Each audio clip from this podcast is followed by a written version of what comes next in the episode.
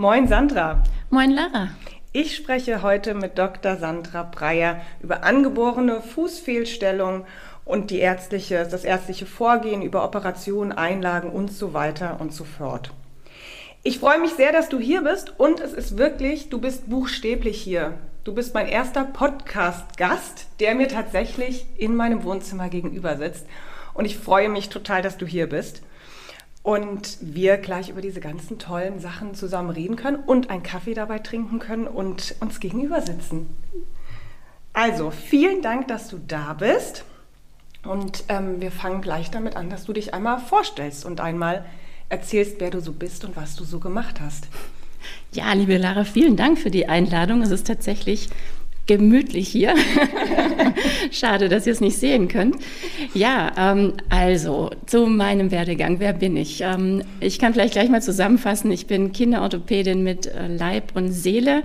Kinderorthopädie ist meine absolute Leidenschaft. Ähm, also grundsätzlich bin ich Fachärztin für Orthopädie und Unfallchirurgie und mein Werdegang war, dass ich in Tübingen studiert habe und ähm, ich bin auch geborene Stuttgarterin, also auch wenn man es vielleicht nicht immer hört. Und ähm, dann war ich in München als Funktionsoberärztin in einem Zentrum, in einem kinderorthopädischen Zentrum, wo eigentlich nur neuroorthopädische Patienten betreut werden. Also da war der Schwerpunkt schon mal sehr ähm, neuromotorisch lastig, also schon mal sehr spezialisiert. Und danach bin ich dann 2009 nach Hamburg und bin dort Oberärztin fast 13 Jahre lang gewesen im Altonaer Kinderkrankenhaus, auch in einer reinen Kinderorthopädie. Und das Altonaer Kinderkrankenhaus ist eben ein ja, eines der größten ähm, Kinderorthopädien Deutschlands und da habe ich natürlich ein Riesenspektrum kennenlernen dürfen, durfte viel machen und habe mich da wirklich gut ähm, ja, weiterentwickeln können.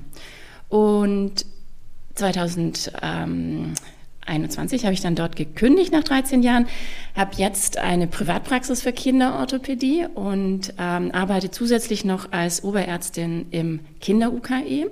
und betreue dort Spezialsprechstunden kinderorthopädischer Art. Ähm, alles, was so ansteht, neuroorthopädisch, kinderrheumatologisch, ähm, seltene Stoffwechselerkrankungen sind so mein ganz großes Thema über das ich jetzt auch ähm, habilitieren durfte. Ähm, oh. Das ist ganz schön, weil Toll. es eben ähm, ja, ganz ähm, seltene Krankheiten sind, die ähm, natürlich nicht viel Aufmerksamkeit haben. Und ja. deswegen fand ich auch das Thema so spannend und freue mich sehr, dass das jetzt so auch geklappt hat. Genau, und das ist so ähm, meine Kombi, eben universitäre Klinik mit dem, mit allem, was dazugehört und aber eben auch die private Praxis, so ein bisschen die Basis an der, die Arbeit an der Basis. Sehr schön. Hört sich ganz, ganz toll an, Sandra, was du da alles schon gemacht hast und so. Und wir steigen gleich ein mit Füßen. Das ist ja hier sozusagen das große Thema immer in meinem Podcast. Und ich würde sagen, wir fangen gleich damit an, welche angeborenen Fußfehlstellungen gibt es alles? Und kannst du ein bisschen was schon dazu erklären, welche, wie die aussehen und genau, was das so ist? Ja, also es gibt ja da einiges an ähm, Fußfehlstellungen von bis und ähm, es gibt eben Deformitäten, die den ganzen Fuß betreffen, wie jetzt zum Beispiel der klassische Klumpfuß. Man kennen wahrscheinlich viele, ähm, ist auch eine häufige angeborene Deformität wo wir eben mehrere oder eine Kombination von mehreren Fehlstellungen haben. Ja, wir haben eben den Sichelfuß dabei, wir haben den Hohlfuß dabei, wir haben die Rotation des Fußes dabei. Also das heißt, das ist nicht nur eine Deformität oder eine Komponente, sondern ziemlich komplexe Fehlstellung. Dann gibt es natürlich diese Komponenten so als einzelne äh, angeborene Deformität, zum Beispiel der angeborene Sichelfuß, der angeborene Hackenfuß, ähm, die eben nur Bereiche des ähm, Fußes sozusagen betreffen. Und wenn man jetzt so ein bisschen in, die, in den Vorfuß schaut, in die ähm, Zehen, dann haben wir eben da den Hallux varus und den Valgus. Das heißt also, dass der Großzeh entweder nach innen gebogen ist oder eben nach außen gebogen ist. Oder auch ähm, so Anlagestörungen wie zum Beispiel Polydaktylin. Polydaktylin bedeutet, dass man einfach mehr als fünf Zehen hat. Das können sechs sein, das können sieben sein, das kann ein gedoppelter großer C sein oder ein gedoppelter anderer ähm, C. Und manchmal kombiniert mit der ähm, Polydaktylie ist dann auch die ähm, Syndaktylie. Das heißt also, dass zwischen den Zehen so ein Häutchen ist, also dass sozusagen man nicht eine normale Zehentrennung hat, sondern da einfach ja, eine Haut dazwischen ist. Mhm. Und wie gesagt, das ist ganz unterschiedlich, ähm, ja, welchen Bereich es von dem Fuß betreffen kann bei den angeborenen Deformitäten. Okay, und die können auch wild miteinander kombinierbar sein oder man hat nur eine angeborene Fußfehlstellung? Also eigentlich ist es so, dass man eine hat. Das jetzt mhm. wirklich häufig, klar, es kann schon mal sein, dass man jetzt eine Syndaktylie mit einem Klumpfuß hat, aber es ist jetzt nicht die, ähm, das Gängige, ja. würde ich mhm, sagen. Mhm. Ja. Okay. Und sind die, sind manche gekoppelt an gewisse Krankheitsbilder? Ja, absolut, genau. Also zum Beispiel der Klassiker wäre Klumpfuß. Wenn ein, Klumpfuß, äh, ein Baby mit einem Klumpfuß auf die Welt kommt, sollte man immer zum Beispiel auch schauen, wie es, wie es mit der Hüfte, also Hüftdysplasie, Klumpfußfehlstellung oder überhaupt Fußfehlstellung, sollte man immer schauen, ist auch die Hüfte in Ordnung. Es gibt natürlich syndromale Erkrankungen, also es gibt auch also sagen wir so, das Baby kommt mit einer Fußfehlstellung auf die Welt, aber es ist dann nicht eine angeborene äh, Deformität in dem Sinne, sondern eigentlich eine erworbene, zum Beispiel bei offenem Rücken oder sowas. Also wenn ich so eine Meningomyelozele habe, das heißt, dann habe ich eine neurogene Veränderung des Fußes, die aber schon bei Geburt auffällt. Das ist natürlich dann eine sehr komplexe Geschichte und das ist dann also sozusagen der Klumpfuß ist dann die, äh, wie soll ich sagen, also äh, das, was die Neurologie ähm, draus macht, also die, die Nerven funktionieren nicht richtig und der Fuß kann sich nicht entwickeln. Mhm. Das heißt, es ist nicht angeboren, sondern erworben, aber trotzdem schon bei Geburt da. Ja. Und nach solchen Dingen muss man natürlich schauen. Also wenn ich ein Baby jetzt mit einem Klumpfuß habe, muss ich gucken, ist der Rücken okay, bewegt das Kind die Beine, ist das jetzt wirklich ein rein angeborener Klumpfuß oder steckt da eben noch mehr dahinter? Mhm, mh. Und es gibt natürlich viele Syndromerkrankungen, die dann auch mit ähm, Fuß oder manchmal auch Handfehlbildungen einhergehen und dann muss man eben schauen, ob noch andere Auffälligkeiten am Säugling, am Neugeborenen da sind. Mhm.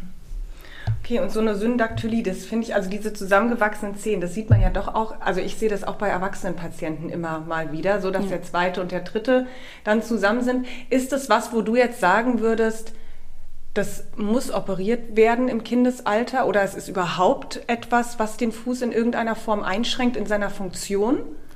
Nein, also ich, ich, kann da eine kleine Geschichte erzählen aus meinem eigenen Leben. Mein Onkel hatte sowas mhm. und der hat mir immer als Kind erzählt, dass er wahnsinnig schnell schwimmen kann. Deswegen.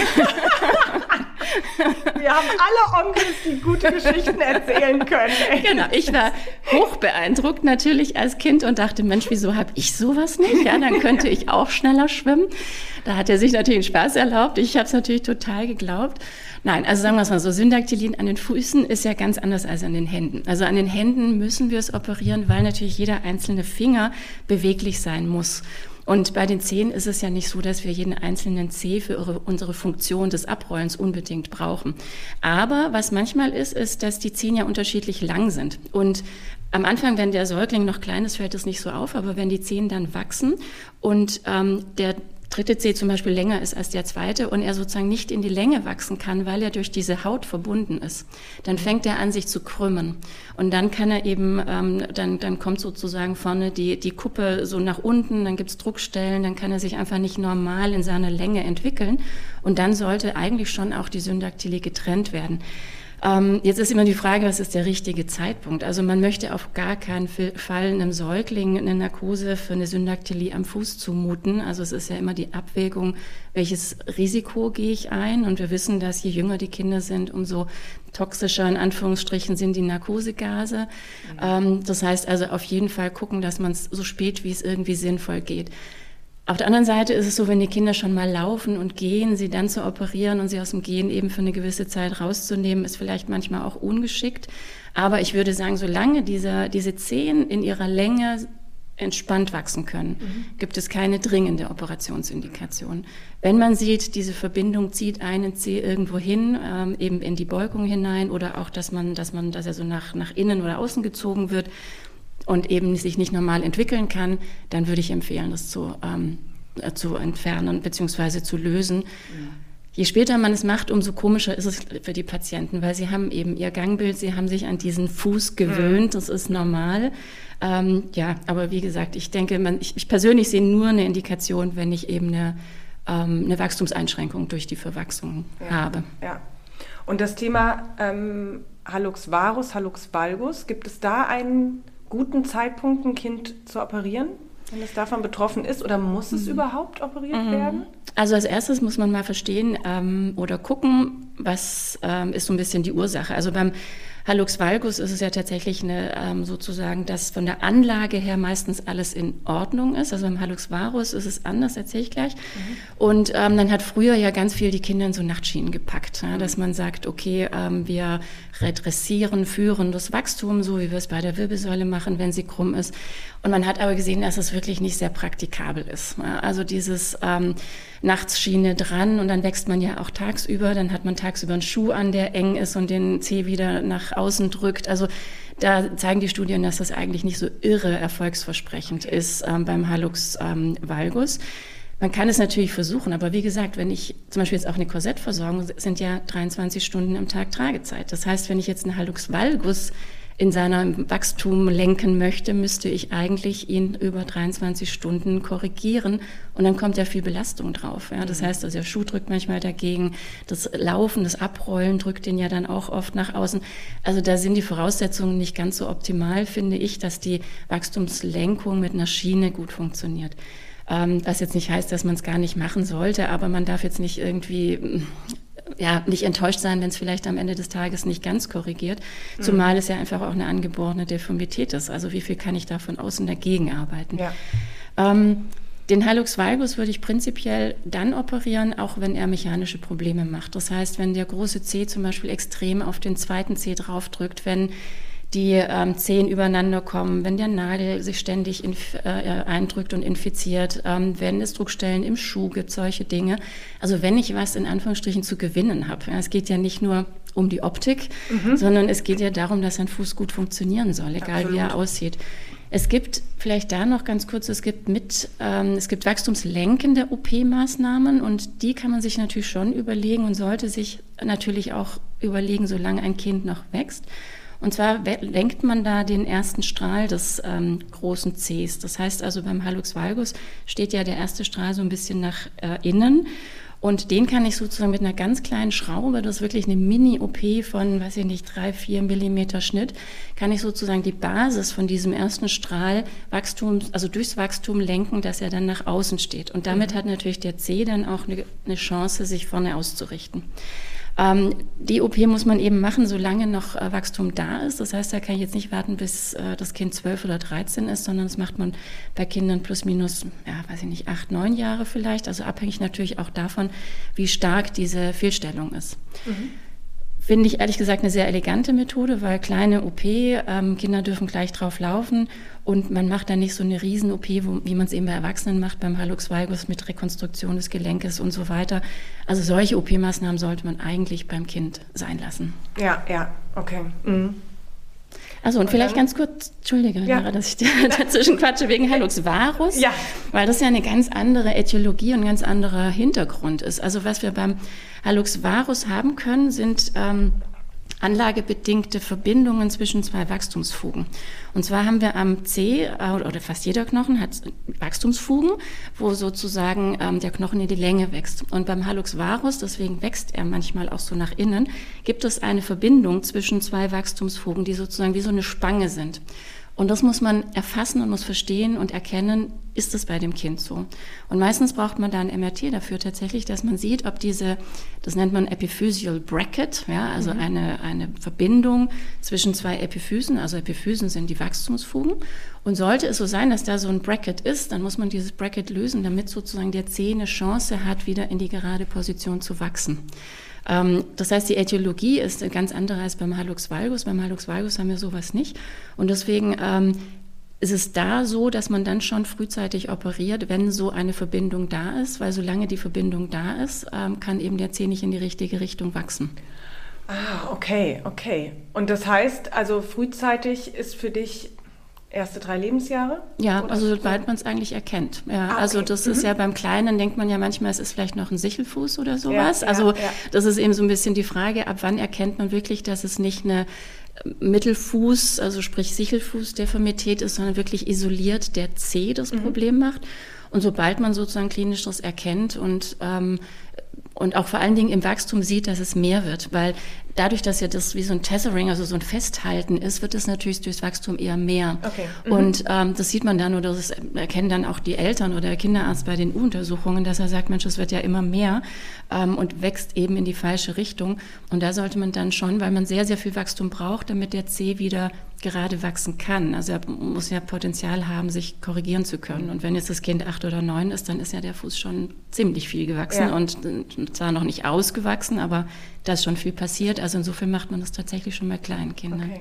Und mit ähm, auch Nachtschienen, Prothesen oder sowas? Nee, nein, ja, gar okay. nicht. Ja. Also mhm. wie gesagt, das ist ein knöchernes Problem. Ja. Also ähm, beim Varus noch mehr als beim Valgus, finde ich. Mhm. Ähm, und das, das bringt wirklich. Also wenn es, wie gesagt, wenn es lagebedingt ist im Sinne von ähm, wie so ein Sichelfüßchen oder so, okay. Äh, aber das, wenn's, wenn man wirklich einen klassischen angeborenen Hallux Varus hat, dann hat es eine knöcherne Ursache, die man sozusagen beseitigen muss. Ja, ja. ja. ja super. Das ist doch eine gute, klare ähm, Einordnung. Wie ist so die normale ärztliche Vorgehensweise bei angeborenen Fußfehlstellungen? Also was würdest du jetzt, jetzt zu deiner Zeit im Krankenhaus, ich denke mal, da wirst du am meisten mit angeborenen Fußfehlstellungen höchstwahrscheinlich zu tun gehabt haben und dazu ge, zu Rate gezogen worden. Was ist so der nächste Schritt, den ein Arzt, eine Ärztin dann macht? Mhm. Also sehr vollkommen abhängig von der Äthiologie. Also es gibt ja ähm, Fehlstellungen, wo man wirklich ein bisschen Gas geben muss. Also ich erinnere mich noch an den Klumpfuß, da sind wir früher, muss ich echt lachen, weil ich gerade so dieses Bild vor Augen habe, welches Köfferchen wir da hatten. Mhm. Da hat die Geburtsstation angerufen, als ich noch in Tübingen war, ähm, in meiner Facharztausbildung und hat ähm, angerufen und gesagt, oh, wir haben einen Säugling mit Klumpfuß und dann sind wir mit wehenden Fahnen, ich und der Oberarzt oder der Oberarzt und ich mit unserem Köfferchen, wo wir eben Gipsbinden drin hatten und ähm, alles, was man braucht, um zu gipsen, sind wir auf diese Geburtsstation und haben dieses arme, neugeborene Kind gleich mal mit Gipsen versorgt. Also ja. früher war ja der Klumpfuß tatsächlich ähm, ein Notfall in Anführungsstrichen. Mhm. Ja. Heutzutage weiß man, man kann sich ein bisschen Zeit lassen, kann erstmal diesen kleinen neuen Erdenbürger ankommen lassen ja. und eben auch die Mutter ähm, und kann dann, wenn die die Kinder entlassfähig sind, also sprich einfach wieder zu Hause sind, auch wenn sie zum Beispiel als Frühchen auf die Welt gekommen sind, kann man sich einfach ein bisschen Zeit lassen und kann dann zum Beispiel mit dem Gipsen anfangen. Also ich finde, der Klumpfuß ist jetzt was, wo man sagt, da sollte man schon schnell einen Plan haben, wie geht's weiter, wo binde ich die Familie an, mhm. weil ähm, das ist ja manchmal auch eben eine organisatorische Herausforderung, ja, wenn ich aus der Geburtsklinik entlassen werde, wo finde ich denn den Kinderorthopäden, wo ähm, ähm, wie starte ich denn dann die Therapie? Aber die Zeit hat man in der Regel und dann startet man eben, wenn alle angekommen sind, mit der Klumpfußtherapie. Ich finde, bei anderen Dingen hat man, also wie gesagt, ich finde, es ist so ein bisschen abhängig von der Äthiologie, wie schnell muss man starten. Ähm, aber wenn man eine Deformität sieht, sollte man sie auch behandeln oder anfangen zu verstehen, was das Problem ist, um dann loszulegen. Ja. Genau, und bestimmt auch viel Aufklärung für die Eltern, gell? Was ist der nächste ja. Schritt? Wen, also was für ich kann mir das so vorstellen, wenn man damit überhaupt gar keine Berührungspunkte hat mit Medizin, Therapie und diesen ganzen Sachen, dann steht man davor und denkt, oh Gott, okay, gut, es gibt auch Orthesenhersteller und es gibt so viele und wo sind die und was für Arztrichtung? Also ja. Kinderarzt ist ja nicht gleich die Kinderorthopädin so und wo ist der fachliche Unterschied? Ich glaube, das kann für viele am Anfang wirklich fast erschlagend wirken. Ja, so, also total. Und manchmal kriegt man es ja auch schon in den ähm, pränatalen Schalls raus. Ja? Mhm. Also das ist natürlich dann ähm, das finde ich ganz gut, weil man sich darauf vorbereiten kann, auf der einen Seite. Auf der anderen Seite denke ich mir, vielleicht ist man aber auch nicht mehr ganz so unbedarft, mhm. weil man sich dann schon in der Schwangerschaft ähm, Sorgen macht. Aber ähm, wie gesagt, so ein Klumpfuß wird ja manchmal schon vor Geburt diagnostiziert und dann ähm, wissen das ähm, die Eltern schon und man kann dann schon, das machen wir ja auch, dass wir sozusagen Aufklärungsgespräche schon mit, ähm, mit der schwangeren Mutter machen, ne? dass wir dann sagen, das und das wird auf sie zukommen, das und das wird, ähm, ist dann der Ablauf und so können wir es für sie planen wie gesagt, ich finde, es hat so zwei Seiten, diese Medaille. Auf der einen Seite weiß man, was kommt da auf mich zu und man kann sich vorbereiten. Auf der anderen Seite weiß man es dann halt schon ein paar Wochen vorher und ja, ist vielleicht da schon ein bisschen bedrückter dann, ja, ich weiß es nicht, aber ähm, ja. Genau, also das ist ja, das ist ja einfach ein sehr sensibles Thema. Gell? Wir mhm. sind beides Mütter, wir wissen beide, wie Schwangerschaft und wie emotional das ist ja. und wie viele Ängste man auf einmal hat. Ich weiß noch, ich hatte vorher immer gedacht, mir, ey, was kostet die Welt da draußen? Und dann war ich schwanger und dachte, oh mein Gott, oh Gott. so. Deswegen ist es ja. ein total sensibles Thema natürlich, gell? Wenn ja, man das schon ja, äh, bei einer Schwangeren irgendwie sieht, wie. Und ich finde gerade, wie du es gesagt hast, dass die gut eingebunden sind, dass die aufgeklärt werden und sowas halt, dass man da auch versucht, so ein bisschen Hysterie und Katastrophisieren so ein bisschen ja. rauszunehmen und ganz praktisch ranzugehen und dass wir auch eine gute Versorgung tatsächlich ja in diesem Land haben. Absolut, ja, also absolut. Und was man nicht machen darf, ist, man darf dann nicht anfangen zu googeln. Oh ja, das ist es, ja. Oh, das, ja. Ja, das ist, das ist ähm, tatsächlich ähm, schwierig, das weiß ich selber, auch als Ärztin ja. ähm, in Fachbereichen, die ich nicht kenne, fängt man ja dann an, aber man muss da einfach, ähm, also gerade was so Klumpfuß zum Beispiel angeht, gibt es ja ganz standardisierte ähm, Abläufe und Techniken und insofern darf man sich da nicht verrückt machen. Der ist auch schon gut untersucht, gell? Ja, also da gibt es schon ja. eine gute Evidenz zu und Erfahrungswerte und alles Mögliche, gell? Ja. So, jetzt hast du schon ganz viel von den Fragen automatisch irgendwie beantwortet. Ähm, so jetzt die Frage, genau, ob es einen perfekten Zeitpunkt gibt, da hast du ja auch schon bei den Einzelnen das super beantwortet gerade. Und so, ähm, ja, auch die Frage nach, gibt es Fehlstellungen, die ähm, auf jeden Fall operiert werden müssten, hast du ja gerade auch schon was zu gesagt oder fällt dir dazu noch was ein, was wir da ja. ergänzen müssten? Also sagen wir es mal so, wir reden ja bei ähm, angeborenen Fußdeformitäten nicht über Leben und Tod. Ja? Also mhm. das ist ja auch weil es gibt viele Kulturen, ähm, da wird überhaupt gar nicht irgendwie Augenmerk drauf gelegt, ja. wie ist denn dieser Fuß. Aber natürlich, wir haben, wie gesagt, ähm, gerade Klumpfuß super standardisierte Techniken. Wir wissen, was auf die Kinder zukommt, wenn man es nicht tut. Und insofern ähm, ist natürlich immer die ähm, ärztliche, der ärztliche, der klare ärztliche Rat ist natürlich auch zu behandeln. Ich finde aber zum Beispiel ganz spannend bei Polydactylien, also wenn man eben zu viele Zehen hat, ähm, ich war einmal in Nepal auf einem OP-Camp und ähm, da kam eine Familie, zwei Mädchen und der Papa. Die Mädchen waren so Teenageralter. Ich muss ganz kurz unterbrechen. Du warst in Nepal? Ja. Auf so einem OP-Camp, genau. Meine Mutter hat ein Hilfsprojekt seit 30 Jahren in Nepal ah. und ich fliege am 7. Oktober mit meiner Tochter hin. Oh, wunderbar. Deswegen, oh, ich habe jetzt gerade ich will mit. Ja. Wahnsinn. Also oh, erzähl schön. weiter. Ja. Nepal. Ich musste genau. nur gerade einmal, oh, ich habe eine Nepal-Verwandte. ja, das war tatsächlich auch eine tolle Erfahrung. Und ähm, wir hatten da eben so ein kleines Chirurgie-Camp und die Leute durften kommen und mit ihren chirurgischen Problemen. Mhm. Ja, und das waren teilweise banale, teilweise nicht so banale Geschichten. Und aber eben, ich musste so schmunzeln über diese Familie. Und dann standen eben drei Menschen vor uns, die ähm, sechs Finger an den Händen jeweils hatten und sechs Zehen an den ähm, Füßen. Und da waren also dann ganz viele Hände und ganz viele Zehen und ganz viele, viele Finger.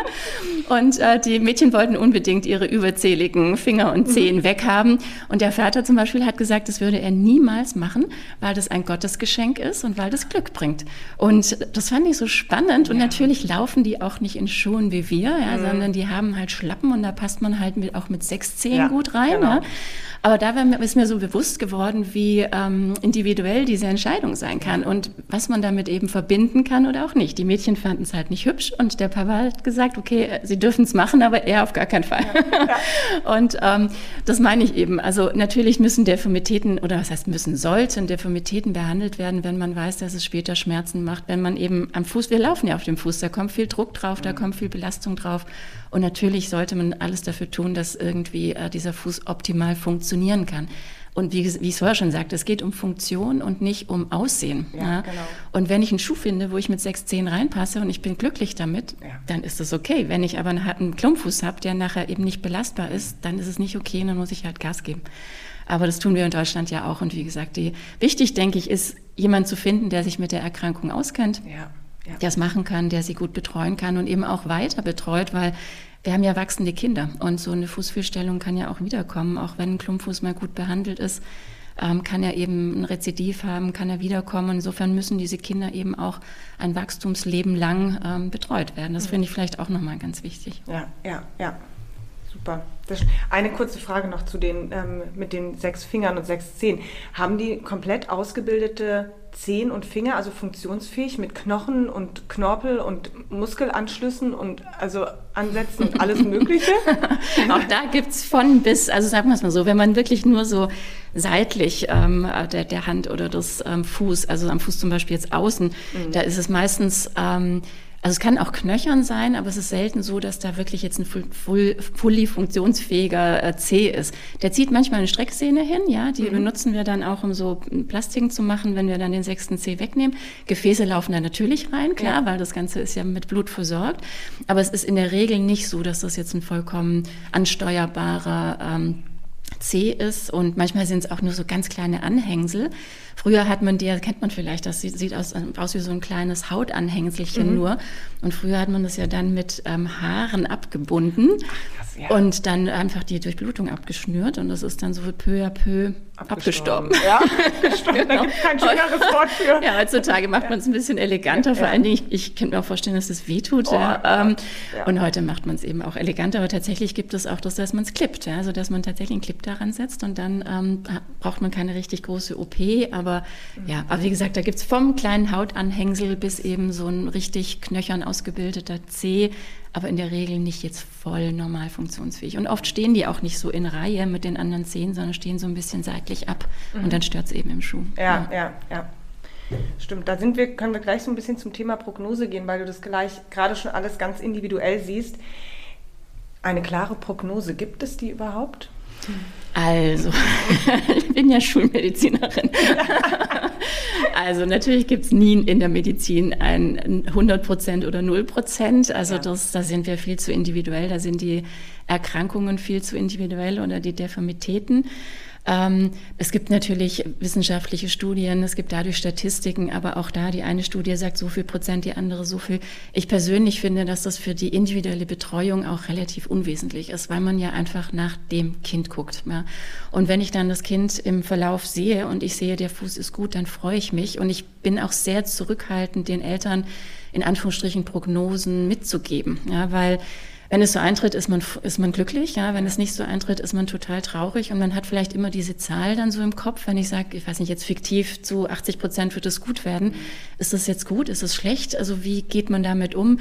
Also ich persönlich ähm, bin da, also Gott sei Dank fragen die Eltern auch nicht so danach. Also die sagen, also die fragen, was gibt es für Therapiemöglichkeiten, aber die Frage, zu wie viel Prozent wird es gut werden, kommt Gott sei Dank selten. Und ich finde auch, dass einen das wirklich verrückt machen kann. Genau. Und schlussendlich, wie gesagt, entscheide ich es am Kind. Ja. ja. und ich gucke, geht es, geht es, also läuft es gut, ähm, funktioniert es gut und ja, also dieses punktuelle Schauen, wo stehen wir und wie ist der Fuß, finde ich wichtiger, als zu überlegen, was könnte passieren, wenn, und man weiß ja nicht, ob es passiert. Also. Das ist der Punkt. Und ich finde ja auch, es ist ja das, in dem Bereich, in dem wir arbeiten, Medizin, Therapie und sowas halt, das ist ja ein Prozess. Ja. Und wenn man dieses Endziel dem anderen schon so irgendwie ja darbietet oder ihm im mhm. Teil vielleicht auch verspricht, ja, dann hat das ja, dann macht das ja was mit diesem Prozess. Ja, ja, ja, total. So, gell. Und ich finde, da sollte man auch, ich meine, wir dürfen natürlich auch keine Heilversprechen geben, zu absolut ja. zu Recht, ja, weil genau, ja. weil wir keine falschen Hoffnungen irgendwie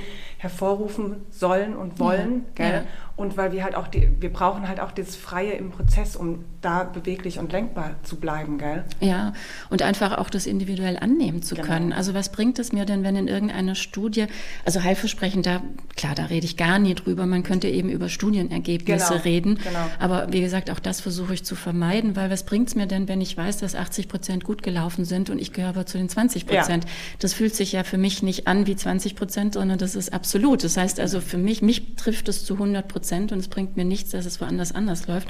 Also deswegen versuche ich tatsächlich auch sowas gar nicht zu sagen, wenn ich jetzt einen, also mal so, wenn ich jetzt einen lagebedingten Sichelfuß habe und ich weiß, der wird gut werden, ja, mhm.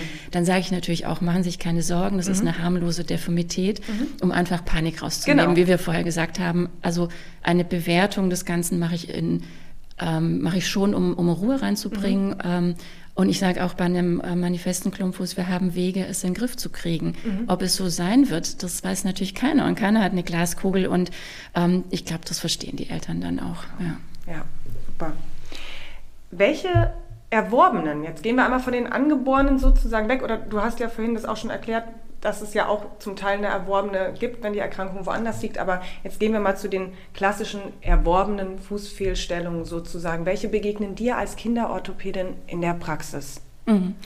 Gut, die Erworbenen sind so die Klassiker, eben die neurologischen, also oder auch syndromalen. Also dass wir sagen, wir haben, also warum sollte sich ein Fuß schlecht entwickeln? Also mhm. das heißt, entweder ähm, ist der Muskel eben fehlangesteuert. Das heißt, ich habe irgendein neurologisches Problem, das den Muskel in eine falsche Richtung zieht. Zum Beispiel, der Klassiker wäre die ganzen infantilen Zerebralparesen, zum Beispiel mit der Spastik. Ähm, da haben wir ja primär gesunde Füße, wenn die Kinder auf die Welt kommen und dann werden sie eben durch Fehlansteuerung, durch spastischen Muskeltonus eben in eine Richtung gezogen. Ähm, klassischerweise zum Beispiel in den Spitzfuß, in den neurogenen Hohl, Klumpfuß eben auch mit der Zeit.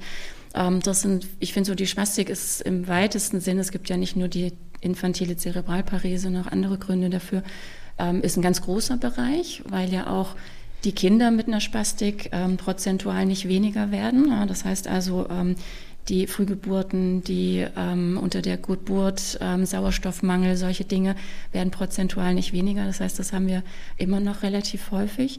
Und ähm, dann eben so Dinge wie zum Beispiel offener Rücken. Und der, klar, der offene Rücken kann jetzt zum Beispiel, also die Spina bifida, ähm, kann jetzt so eindrücklich sein, dass man es auch vorher schon im Schall sieht, aber es kann eben auch geschlossen sein, so dass man es vielleicht auf den ersten Blick gar nicht sieht. Also die Haut ist geschlossen über dem Rücken, aber trotzdem ist mit den Füßen was nicht okay. Und dann macht man Diagnostik und sieht, dass sozusagen der Knochen drunter und eben unter der Haut alles nicht in Ordnung ist.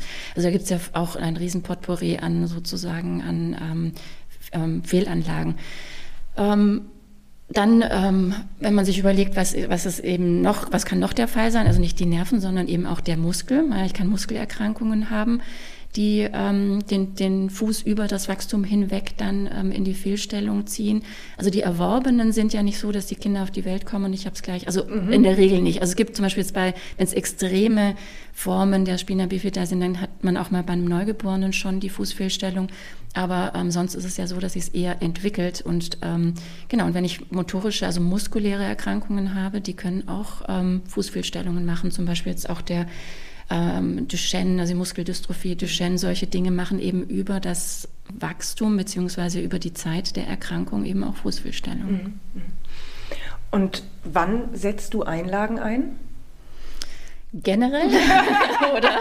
Also natürlich ist es ja, also ich frage dich jetzt, ähm, ich frage dich natürlich nicht generell, weil ich weiß, dass du sehr vorsichtig mit Einlagen ja. umgehst und dass du die sehr gezielt nur einsetzt bei gewissen Kindern und so. Und dass ja. du um, um das ganze Einlagenthema, da haben wir ja schon oft miteinander drüber gesprochen, da sind wir uns ja in vielen Punkten sehr, sehr einig. Mhm. Deswegen natürlich jetzt die Frage, bei welchen Kindern, was ist jetzt für dich ein typisches Kind, wo du sagen würdest, da bringt jetzt die Einlagenversorgung was und da setze ich sie ein, weil sie hat ja eine Daseinsberechtigung. Ja, so, absolut, gell? genau. Also ich denke, wir reden ja nicht vom gesunden Kind, sondern wirklich genau. von den angeborenen oder eben erworbenen Fußfehlstellungen. Ähm, also das kann man so, so generell gar nicht so einfach sagen. Und zwar schlussendlich geht es ja darum, die Einlage oder auch wenn ich zum Beispiel noch weitergehe und sage eine Orthese zum Beispiel, sprunggelenksumgreifend oder auch ähm, Unterschenkel hoch, soll ja immer irgendetwas, irgendein Defizit ausgleichen. Ja, mhm. Entweder Druckverteilung verbessern, also wenn ich jetzt zum Beispiel sage, ich habe eine Fußfehlstellung, wenn ich zum Beispiel einen Restklumpfuß habe und das Kind läuft extrem auf dem Außenrand und belastet den Innenrand überhaupt nicht, dann kann es sein, dass eine Einlage oder eine Orthese einfach dazu führt, dass dieser Fuß homogener belastet wird. Ähm, wenn ich was in, eine Instabilität habe und sage, okay, das Kind hat eine ähm, motorische Sch äh, Schwäche und kann einfach muskulär diesen Fuß nicht stabilisieren und ich möchte ihn nicht überlasten lassen, dann kann eine Einlage oder eben eine, eine sprunggelenksumgreifende Orthese Stabilität gewähren. Also ich nehme die Orthese ähm, bei erworbenen ähm, Erkrankungen schon auch zur Wachstumslenkung teilweise. Mhm. Und dann hat, redet man natürlich jetzt auch über eine Nachtorthese und nicht nur eine Tagorthese. Wenn ich eben zum Beispiel weiß, ein spastischer Muskel zieht eben das Kind die ganze Zeit in den Spitzfuß, dann tut er das halt auch 24 Stunden am Tag. Also das heißt auch, wenn das Kind schläft, möchte ich natürlich eine gewisse passive Dehnung dieser Muskulatur haben, auch wenn mhm. klar das Kind schläft, dann vielleicht der Tonus nicht da ist, aber ich habe die Verkürzung der Muskeln. Das heißt, da bin ich viel, viel aggressiver mit Hilfsmitteln, wenn ich eben eine darunterliegende Grunderkrankung habe. Mhm die ich kenne und wo ich weiß, dass die mir einfach in den nächsten Jahren Schwierigkeiten machen wird, weil das ist ja keine punktuelle Deformität, sondern wie du sagtest, es ist was Dynamisches. Ja? Das mhm. heißt also, bei den Erkrankungen weiß ich, kenne ich den Verlauf und weiß, wie aggressiv ich dagegen arbeiten muss. Und insofern haben, finde ich, Einlagen bei diesen Erkrankungen, ähm, ob jetzt angeboren oder erworben, schon auch ihre Berechtigung, ähm, eben im Sinne von Last ähm, verteilen, Druckstellen mhm. nehmen, Druckpunkte nehmen, aber vielleicht auch eben korrigieren. Wobei ich finde, eine Einlage kann schwer korrigieren, da brauche ich einfach mehr. Ja, da brauche ich ja. entweder eine weit hochgezogene Einlage mit einem guten Schuh oder ich brauche wirklich dann eine Orthese. Ja. Genau, und man muss ja immer sich dann dagegen überlegen, wie viel Kraft hat so ein Muskel. Also genau. ein fehlgeleiteter Muskel irgendwie oder einer, der irgendwie in eine Richtung zieht. Und was kann so ein gesunder Muskel was hält mhm. der alles aus, mhm. wenn da so ein Kind auf dem Fuß rumhüpft, gell? Also ich, ja. ich denke auch, da muss man dann manchmal, das muss man mit bedenken, gell? Und ob das dann eine, ja, eine Schaumstoffeinlage wirklich halten kann oder dagegen ja. arbeiten kann oder ob man da was ja, und ich meine, Einlage ist ja nicht mehr gleich Einlage. Ja. Da genau. gibt es ja viele, viele, viele Prinzipien und äh, mir ist das Prinzip von der sensomotorischen Einlage schon auch klar. Aber die Frage ist, kommt es am Kind an und am System oder nicht? Und ich meine, da gibt es ja wirklich eine ganze Latte an Ideen bei diesen Einlagen. Ähm, ja, muss man manchmal auch einfach gucken, ja, was ja. funktioniert bei diesem Kind. Ja, und nicht jedes Kind kommt mit einer Orthese klar, ähm, nicht äh, jedes Kind kommt, also auch da wieder sehr individuell und manche Dinge muss man einfach mal ausprobieren. Ja, ja, ja. Kommen wir einmal ein bisschen weg von den Kindern, ich sage das jetzt mal so ein bisschen provokant, die wirklich ein Problem mit den Füßen haben, zu den Kindern, die eigentlich gar nicht so wirklich Probleme mit den Füßen haben. Die tauchen natürlich höchstwahrscheinlich auch bei dir auf. So, also das Thema so ein bisschen in das Thema Knicksenkfuß und ach, mein Kind hat doch X-Beinstellung und vielleicht wird dann irgendwas draus und sowas halt alles. Was rätst du diesen Eltern? Also ähm, erstmal Ruhe zu bewahren. Ja. ja, also ich muss tatsächlich sagen, ähm, also seit ich in der Praxis bin, merke ich, wie viel es darum geht, einfach Aufklärungsarbeit zu machen. Mhm. Dass eben Kinder sind keine kleinen Erwachsenen, sondern wir sind, wir wachsen, wir entwickeln uns und O-Beine können normal sein, X-Beine können normal sein, ein Knicksenkfuß ist erstmal normal und so weiter. Und das zu vermitteln und glaubhaft zu vermitteln. Also so, dass die Eltern dann auch rausgehen und sagen, okay, jetzt habe ich es verstanden und wenn ich diesen platten Fuß meines Kindes sehe, zucke ich nicht mehr zusammen. Ja. Also ähm, das finde ich aber auch schön, weil man eben merkt, dass man mit einem Gespräch eigentlich schon ganz viel ähm, beruhigen und ganz viel klären kann. Ähm, ja, trotzdem natürlich ähm, ist unser Fuß etwas, also ein Konstrukt, das sich entwickeln muss. Ja? Also wir kommen eben mit einem relativ platten Fuß auf die Welt und es ist auch okay, dass der erstmal ein paar Jahre platt ist. Nur dann soll ja dieser Prozess einsetzen, dass er sich auch wieder aufrichtet. Ja? Und ich bin auch echt erstaunt, wenn ich ähm, die Schuhmodelle so, also ich gucke mir natürlich immer die Schuhe der Kinder an, wenn die mhm. da so reinlaufen, mhm. nehme die auch mal in die Hand und gucke eben, wie flexibel sind sie. Und wenn ich mir da manche Marken, die natürlich wahnsinnig fancy aussehen ja. und ähm, toll blinken ja. und Glitzer und keine mhm. Ahnung was haben, wenn ich mir die mal in die Hand nehme und dann wirklich, das sind ja Skischuhe, ja, ich meine, die sind mhm. so fest dass ich es auch gar nicht verstehen kann, dass sowas gebaut wird in der Schuhgröße. Ja, also ich oder überhaupt, ähm, aber für so Kinder eben. Also was ich schon versuche aufzuklären, ist einfach, dass ich ähm, auch so ein bisschen erzähle, wo wir herkommen. Ich meine, wir sind ja nicht schon immer auf glatten Böden gelaufen mit Schuhen an den Füßen und so weiter. Und wir können unseren Füßen viel, viel mehr zutrauen mhm. ähm, und ähm, als wir so tun. Und ähm, ja, dann erkläre ich eben dieser Fuß wird sich nur aufrichten, wenn der Muskel ihn hochzieht. Ja? Und wenn ich da jetzt eine Einlage drunter packe, dann sieht es vielleicht von außen besser aus, aber es wird sich nicht aktiv aufrichten. Also das heißt, ich brauche Aktivität in diesen kleinen Fuß, Fußmuskeln, in den kleinen und im Tibialis posterior, das ist dieser Muskel in der Innenseite, der den Fuß hochzieht, damit er ihn eben über die Jahre auch hochzieht. Und wenn ich das nicht übe, oder nicht, was heißt übe, den Fuß nicht zulasse, also ich... Mhm finde gar nicht unbedingt, dass man jetzt irgendwie, also dieses jeden Tag fünf Minuten Übungen machen, man muss einfach dem Fuß die Freiheit geben, das zu tun, was er kann. Ja? Und das heißt also barfuß laufen, eben auf Untergründen laufen, ähm, die eben nicht gerade sind und nicht äh, keine Unebenheiten haben, dass man da ein bisschen spielerisch drüber nachdenkt, wie kann ich das mit meinem Kind gestalten und wie kann ich diesem Fuß Möglichkeit geben, aktiv zu sein. Weil er tut es ja von Natur genau, aus, gell? Also genau. wir haben ja alles, das ist auch immer das, was ich, was ich auch so im Bekannten- und Freundeskreis immer wieder höre, ja, aber da muss vielleicht die Ferse gestützt werden. Warum? Also wie mhm. alt ist der Homo sapiens? Wie alt ist unser Fuß? Ja, also es gibt ja Fußspuren, die sind 3,6 Millionen Jahre alt. So, gell? Und da wird schon gezeigt, wie der Fuß, dass der sich ja. genauso abdrückt vom Boden, wie es unser ja. Fuß heute macht, gell? Ja. Und dass das alles da ist und dass wir eigentlich keine Unterstützung brauchen. Und natürlich, also ich finde, manchmal wird es ja so gesehen, als ob die Schuhindustrie der Heilsbringer wäre, der uns jetzt endlich beibringt, richtig zu gehen und zu stehen. so, und dann wird es sofort geglaubt, dass da eine Unterstützung gebraucht wird und da wird irgendwas gebraucht und da muss man was machen. Und für mich die Rückkopplung dazu ist ja zu denken, ich habe einen fragilen Fuß. Mhm. Ich habe einen Fuß, einen Körper, ich bin in einen Körper reingeboren worden, der das nicht von Natur aus selber mhm. kann. Mhm. Und ich finde, du hast es gerade toll angesprochen mit diesen fünf Minuten Übungen am Tag. Das ist ja was, was, wenn man mit Erwachsenen arbeitet, immer und immer wieder Thema wird, gerade wenn man den Fußübungen und Muskelkraft mhm. im Fuß sozusagen vermitteln möchte und beibringen möchte. Wie oft muss ich das am Tag machen, wie und wann? Es geht ja vielmehr darüber, darum, dass das Problem in den Alltag transportiert wird. Ich brauche nicht jemanden, der zehn Minuten jeden Morgen seine Fußübung macht und für den Rest des Tages diesen Fuß nicht mehr benutzt oder ihn falsch benutzt oder überhaupt nicht mehr drüber nachdenkt. Das ist ja gar nicht nachhaltig. Ich brauche ja eigentlich, dass es ja, dass es in, ins Blut übergeht, dass ich zu Hause in Socken laufe oder in Barfuß laufe oder im Sommer einfach auch barfuß mal draußen laufe und mir nicht die tollen Schuhe oder nicht ständig acht Stunden am Tag in Schuhen stecke, die alles für mich übernehmen sollen. So. Ja, ja. Absolut, genau. Also das ist ja auch eine chronische Entwicklung. Ja, also der Fuß ist ja genauso mit unserem Wachstum. Wir wachsen 24 Stunden. Der Fuß entwickelt sich eben nicht, wenn ich ihn fünf Minuten trainiere, sondern wenn ich ihm eben chronisch die Chance dazu lasse. Und genau. dafür braucht er halt ein paar Jahre. Deswegen sind eben unsere Füße vier, fünf Jahre, manchmal auch sechs oder noch länger, erstmal im Knicksenkfuß und richten sich dann, wenn es gut läuft, auf. Ja.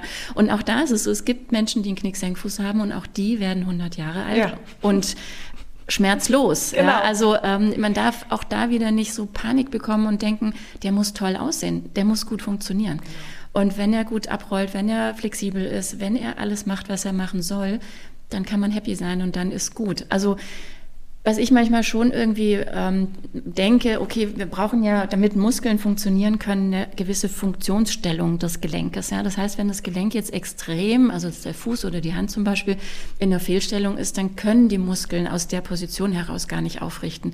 Und da habe ich dann auch manchmal so, wenn ich extreme Fußfehlstellungen habe, bei vermeintlich gesunden Kindern, mhm. dass ich dann vielleicht auch mal eine Einlage drunter packe und sage, okay, ich brauche einfach mal eine Stellung, wo dieser Muskel starten kann, sich zu bewegen und mhm. mal was zu tun. Aber was man eben gut aufklären muss, ist, dass nicht die Einlage den Fuß hochzieht, sondern die Einlage den Fuß in eine Position bringt, wo vielleicht mal der Muskel was tun kann und es trotzdem tun muss.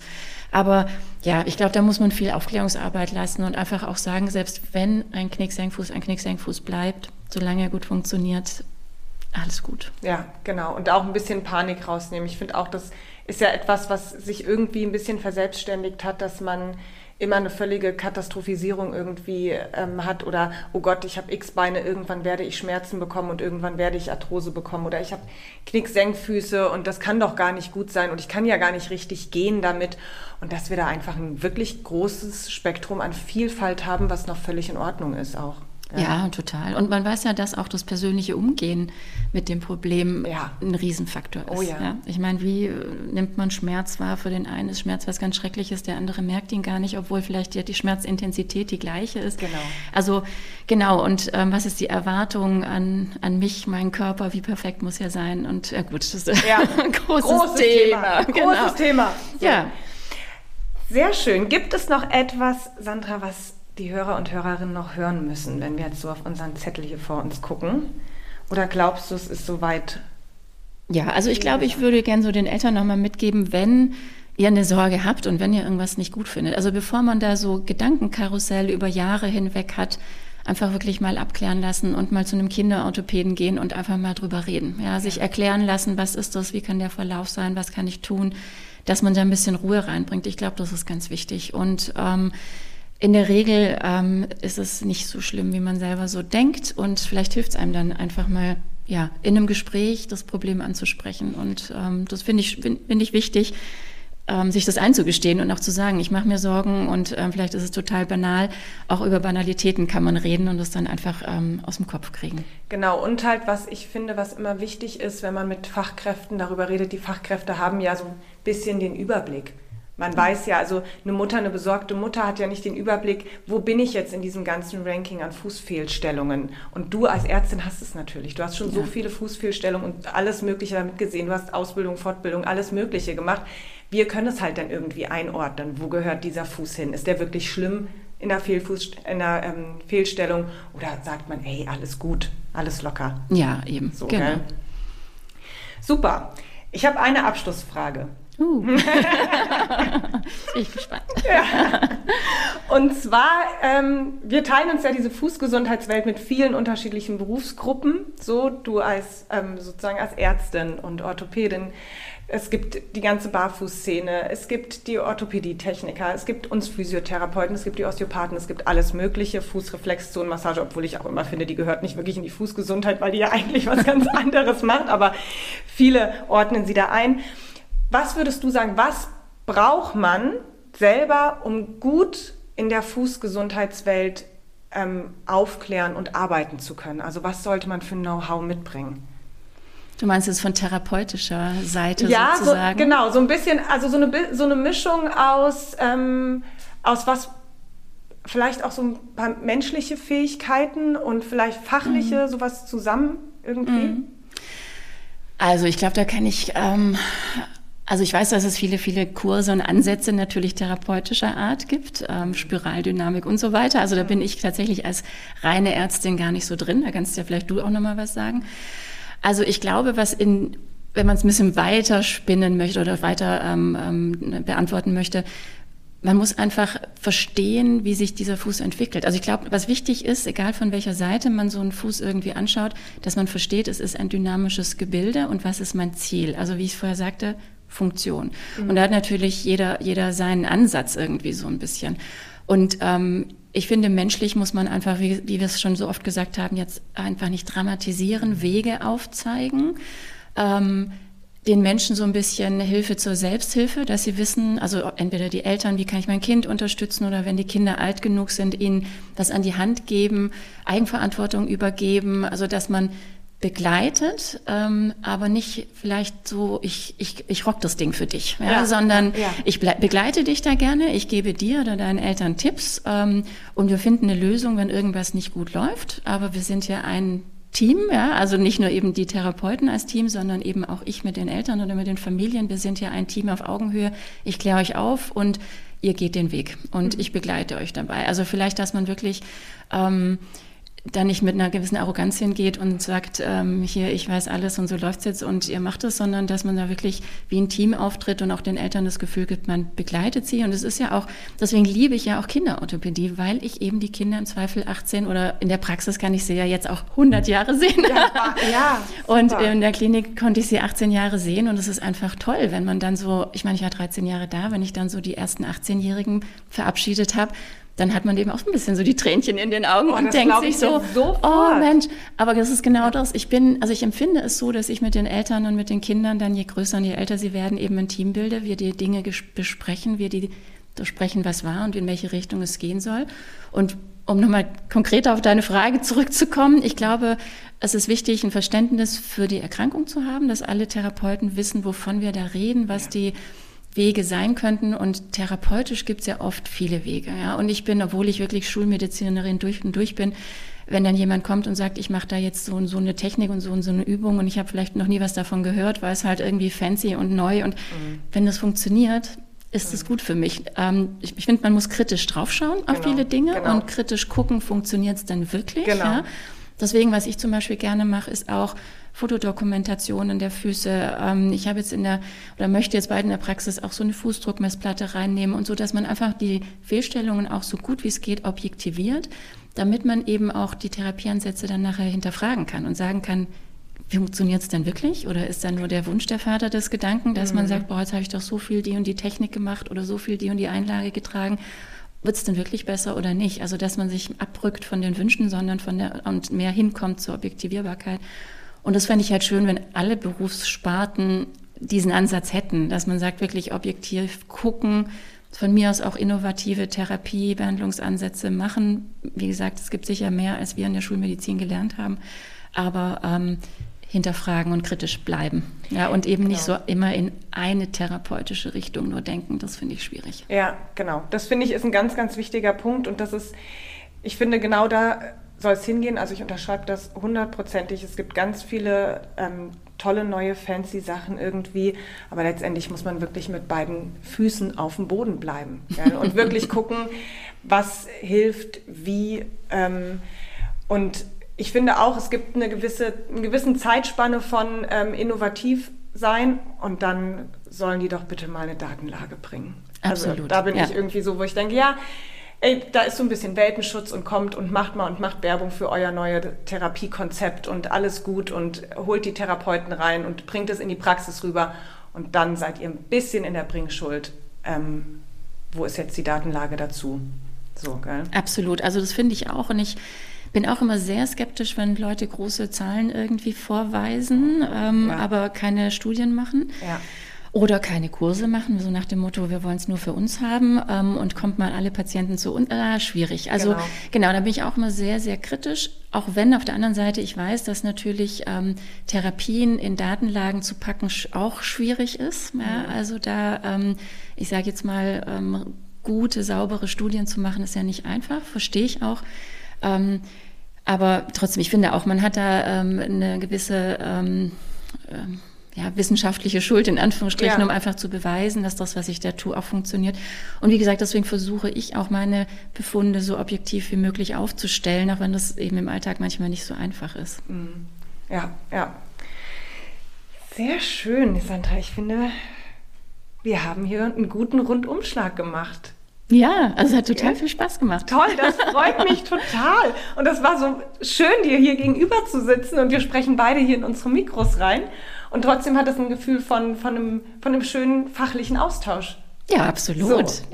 Fantastisch. Ja. Also Sandra, dich findet man noch, vielleicht das noch kurz zum Abschluss, dich findet man auch bei Instagram. Du bist bei Instagram ja. unter einfach Kinderorthopädie zu finden.